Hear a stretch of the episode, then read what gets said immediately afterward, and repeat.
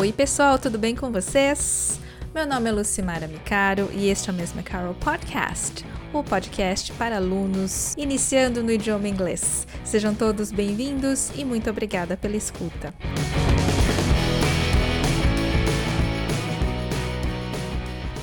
E voltamos com conteúdo para iniciantes.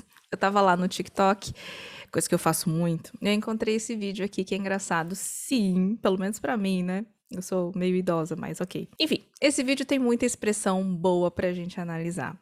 A propósito, eu adoro essa família TikToker. Vão lá conferir. Esse aqui que eu vou falar, eu vou passar aqui o vídeo do canal deles. Dá para aprender muito além de se divertir. O perfil deles é arroba I de igreja, T de tatu, S de sapo, ponto, T de tatu, H, E, ponto, R de rato, O, S de sapo, E, N de navio, T de tatu, H, A, L de laranja, S de sapo. Sem falar que eles tomam cuidado de legendar tudo, que facilita a parte do vocabulário, né? E com um tantão de esforço, tenho que fazer um tantão de esforço. Dá para entender tudo sem ler a legenda, mas é esforço. Porque o cérebro, ele vê uma legenda e ele vai seco na legenda, não é? Mesmo em português, mesmo em português quando tem a legenda, os meus olhos vão direto nela. Com vocês é a mesma coisa ou sou eu que sou estranha? Faça o teste aí, faça o teste aí você também. O seu cérebro também vai direto para a legenda ou você consegue ignorar numa boa? Em português, em inglês a mesma coisa? Depois comentem lá comigo no Instagram, msmicaro. Se o seu cérebro for como o meu, ele vai direto na legenda, porque é muito mais fácil para o cérebro ler, ao invés de tentar ouvir alguma coisa numa língua estrangeira. Aliás, ao invés de tentar ouvir qualquer coisa, né? Porque mesmo em português o meu cérebro vai direto para a legenda. Então, ignorar a bonita da legenda vai exigir um pouco de esforço. Mas vale a pena, vale a pena para treinar o listening. De repente, fecha os olhos assim, aí não olhe para a legenda, tá tudo bem. Então, eu vou passar o áudio aqui e eu gostaria que vocês já ouvissem e listassem aí algumas expressões interessantes que chamam a sua atenção. Good stuff at the store. Oh, good. Did you get me some candy? No. Oh, are you kidding me? Why wouldn't you get your mother candy? You didn't ask for candy. I'm not supposed to ask. I'm not supposed to have any. But if you bring it to me, then I get to have it. So now I have no candy. A primeira fala é da filha. We got some good stuff at the store. Já de cara aqui a palavra got, que é o passado do famigerado temido get. Nesse caso, a ideia é o clássico obter, get no sentido de obter. No passado, obtivemos. Pegamos, em português, né? Pegamos umas coisas lá na loja. Aí ela continua: We got some good stuff. Essa palavra stuff significa coisa, coisas. É útil, mas use com parcimônia, para não ficar usando essa palavra toda hora e o seu vocabulário fica pobre. Cuidado que não dizemos stuffs no plural. É sempre stuff, porque essa palavra é uncountable. Ela não é contável. Aqui no inglês, né? Aqui no caso, ela falou some stuff para dar uma ideia de plural. Aí a mãe responde: Oh, good, que seria algo como ai, ah, que bom. Essa é uma frase útil. Olha que frase útil. Já saiam incorporando oh, good na fala de vocês. Oh, good. Did you get me some candy? Oh, good. Did you get me some candy? E aí ela continua: Did you get me some candy? Olha aqui o get de novo, minha gente, mas, mas graças a Deus ainda é no sentido de obter. Só que ela direciona, né? Ela fala get me, pegar para mim, obter para mim. E a pergunta está no tempo passado. Vocês notaram que está no passado? Pergunta no tempo passado precisa do auxiliar did. Eu, eu chamo de estrutura ASE. Na verdade, eu aprendi com os meus mentores lá no CELTA, que é uma certificação de professores de inglês, mas eu também já vi nos livros aí, em course books, como por exemplo o American English File, esse negócio de estrutura ASE ou estrutura quase, que nós vamos falar depois, aparece lá. Então não fui eu que inventei isso, não, mas eu, é assim que eu chamo, né? Onde eu tava mesmo? Ah, é. Assim. Estrutura ASE. A de auxiliar, S de sujeito e I de infinitivo, que é o verbo sem modificação. Ou seja, se estava no passado, volta para o formato original, infinitivo.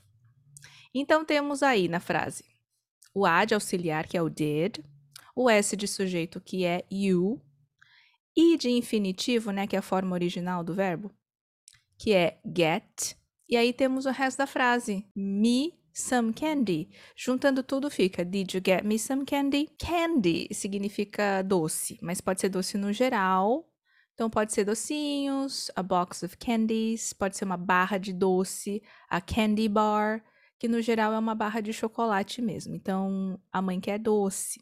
Quem sou eu para julgar, né? Oh, good. Did you get me some candy? Oh, good. Did you get me some candy?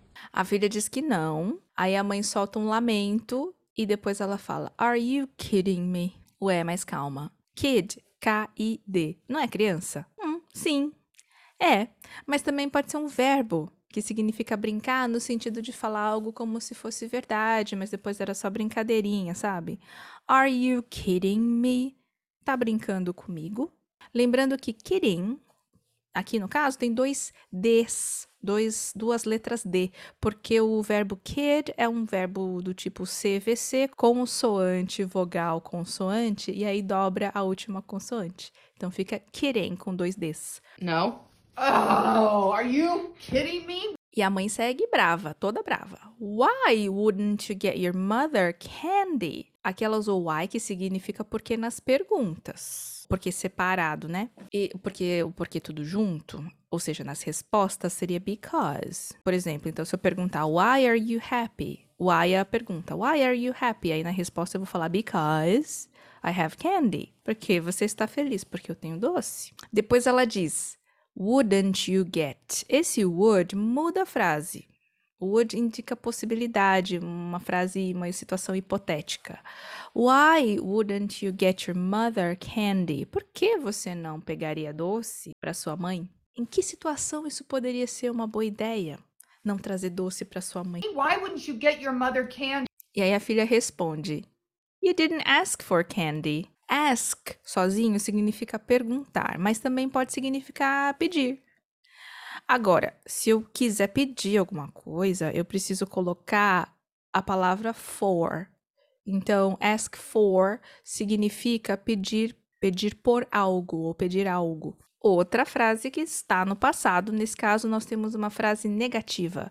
O auxiliar do passado, que é o did, aparece aqui de novo, combinando com a palavra not que coloca a frase na negativa. Did mais not contraído fica didn't. You didn't ask for candy. Você não pediu doce.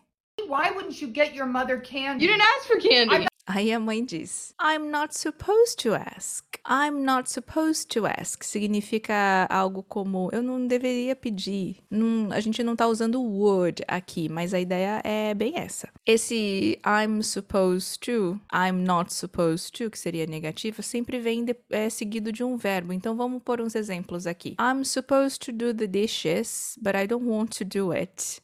Eu deveria lavar louça, eu tinha que lavar louça, eu tinha de lavar louça, mas eu não quero fazer isso. I'm supposed to do the English homework today, but I can't. Eu deveria fazer a lição de casa hoje, eu tinha de fazer a lição de casa, mas não posso. I'm not supposed to lie. Eu não deveria me mentir, eu não devo mentir. Então não era para a mãe pedir, né?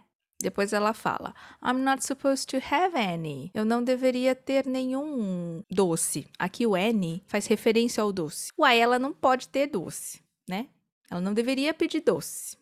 E ela tá brava com a filha porque a filha não trouxe. I'm not supposed to ask. I'm not supposed to have any. Mas ela explica. But if you bring it to me, bring significa trazer para mim, né? Então, se você me traz, aqui ela usa a palavra it, referenciando ao doce, né? But if you bring it to me, se você traz o doce para mim, then I get to have it. Aqui o nosso querido amigo get de novo, que no caso não significa obter já tem um outro significado aqui. Aqui ele aparece combinado com a palavra to.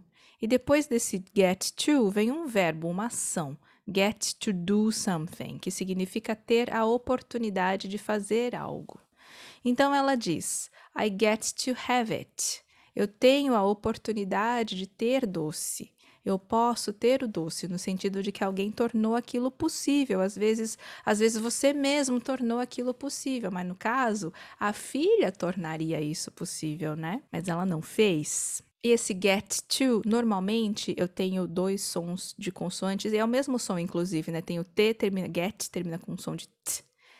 E o to começa com som de T, que são duas letras T juntas. Normalmente a gente pronuncia um só, então fica get get to, get to have it. Então vamos falar aqui alguns exemplos. When I wake up early, I get to have breakfast with my husband. When my neighbors travel, I get to have the gym for myself. Maria invited me to the party and I got to meet many celebrities. E essa palavra then, escrita assim com a letra E e não com a letra A. Aqui, ela é uma palavra que dá sequência aos relatos. Então, por exemplo, first, primeiro eu faço isso, then, no sentido de sequência, eu faço aquilo. First, I wake up. Then, I brush my teeth. Sabe? Uma ideia de sequência. But if you bring it to me, then I get to have it. Aí a mãe conclui: So now I have no candy. Essa palavra so significa então, então também. Mas não no sentido de sequência, e sim no sentido de conclusão. Ela fala I have no candy. Ela tem nenhum doce, que sou estranho em português, né? Ela afirma que não tem. Ela também poderia dizer que ela não tem nenhum doce, o que seria I don't have any candy. O no vira any porque o don't já é uma negação. O no, a palavra no, seria outra negação. E aí não podemos ter duas negações na mesma frase para evitar o tal do double negative, que no inglês não é bom. Então podemos dizer I have no candy ou I don't have any candy. E, e na afirmativa seria I have some candy. So now I have no candy. Olhem quanta coisa legal para estudar num vídeo tão curtinho, não é? Aproveitem agora para fazer frases com todas as expressões que estudamos hoje, que tal? Mandem lá no meu perfil no Instagram, msmicaro, eu vou adorar interagir com vocês. Lembrando que a transcrição do, deste episódio está lá no blog msmicaropodcast.wordpress.com e também temos vídeo no canal MS Micaro lá no YouTube. Os links todos estão lá na, na bio do meu Instagram, msmicaro. And that's all for today. Thank you very much for listening to this episode. I hope it was helpful. I'm Lucy Micaro, and this is Miss Micaro Podcast. See you soon. Bye.